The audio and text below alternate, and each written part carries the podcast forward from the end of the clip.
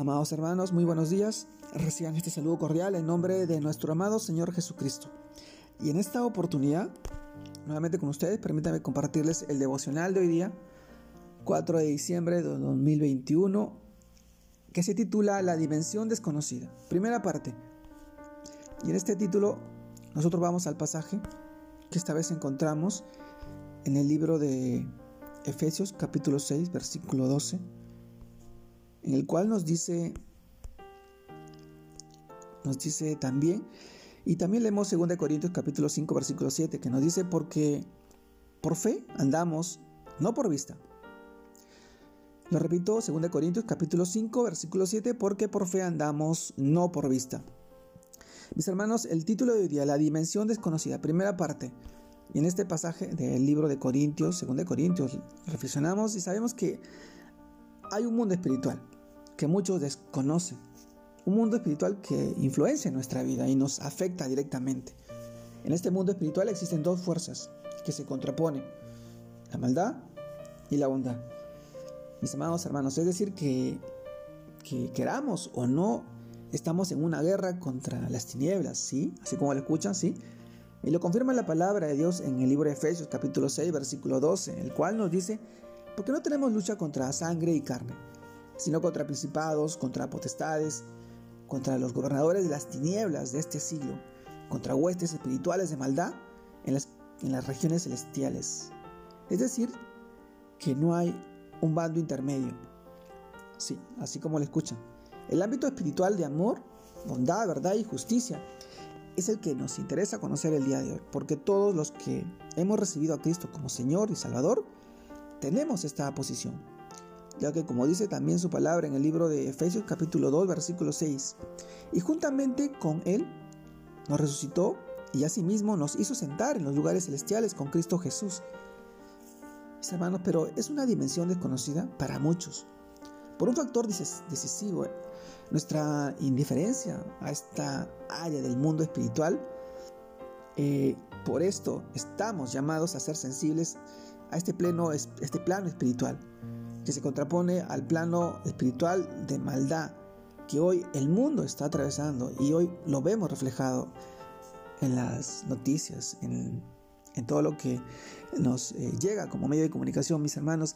También en el libro de Segunda de Reyes, capítulo 6, versículo 8 y 17, se narra la historia del rey de Israel, que era avisado por el profeta Eliseo, cuando el rey de Asiria iba a pasar por algún lugar con el fin de cuidarse y no sufrir derrota por parte de los asirios. El rey de Asiria, al ver que era descubierta su ubicación, aún hablando de sus planes en la cámara más secreta, se llenó de preocupación y trató de mandar a capturar a Eliseo. Al ser informado por sus siervos que era él quien avisaba al rey de Israel, esto lo encontramos en 2 Reyes capítulo 6, el rey asirio envió a la ciudad donde estaba Eliseo un ejército que vino de noche y sitió toda la ciudad. Al ver el inminente peligro, el siervo de Elías se llenó de angustia y Eliseo le, le contestó. Él le dijo, no tengas miedo, porque más son los que están con nosotros que los que están con ellos. Entonces, orando a Dios, le pidió que abriera los ojos espirituales del siervo para que mirara que estaban protegidos por un ejército con carros de fuego. Así, mis hermanos, sucedió que el siervo pudo mirar lo invisible y saber que Dios estaba con ellos. Cuando los sirios descendieron, estos fueron heridos con ceguera y capturados por parte de Eliseo. Mis hermanos, por tanto, este pasaje nos muestra que existe un plano espiritual que si bien no vemos con los ojos físicos, es real y actúa poderosamente a nuestro favor. Cuando confiamos en Cristo como Señor y Salvador, él está a nuestro lado, nos, Él está en medio de nosotros, por su Espíritu, protegiéndonos y guiándonos a toda verdad. Podemos, por tanto, en una situación difícil o en un ataque del enemigo de nuestra alma, creer y decir, como Eliseo, más son los que están con nosotros que los que están con ellos.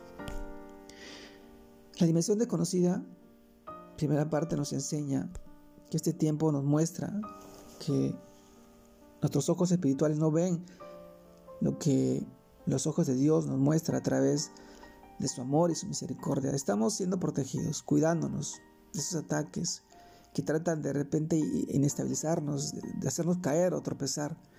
El Señor está a nuestro lado como poderoso guerrero. Él lucha nuestras batallas y Él sabe de nuestra necesidad y todo lo que pasamos y atravesamos en el día a día.